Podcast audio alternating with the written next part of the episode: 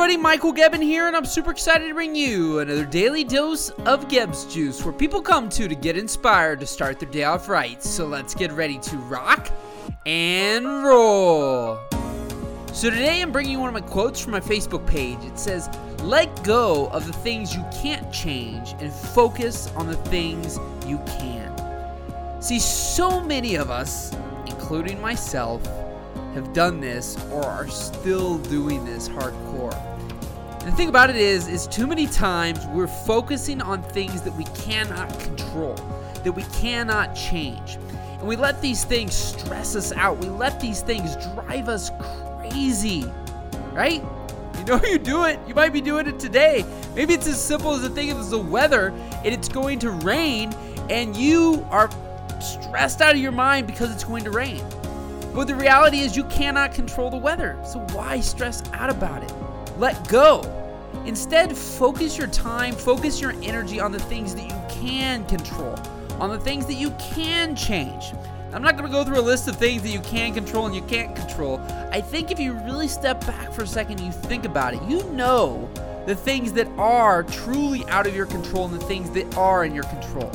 You know, for me, the big thing that I'm always stressing on is those dreams, those ambitions, those goals, those things that you're burning inside of you to do and to go after. Those, my friends, are the things you can control. Those are the things, you know, just like the steps 1 through 13, most of those things that we went through, you do have control over. And you mostly have control 100% over your mind and the choices that you make each and every single day.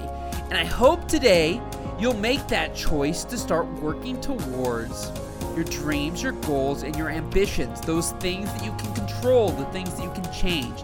And stop worrying and stop stressing about the things that are completely out of your control because those things that you cannot change will only continue to drive you crazy. So, my friends, go out and rock the day, and we'll see you tomorrow. Do you love these daily audios? Then you're gonna love being a Gebbs Juice VIP, and it's free. And what does that mean? All you have to do is head over to gebbsjuice.com and join the VIP list. There, I'll be emailing exclusive updates that aren't available anywhere else. From inspirational to motivational, it'll rock your day. So head on over to gebbsjuice.com and join the Gebbs Juice VIP list. Rock and roll.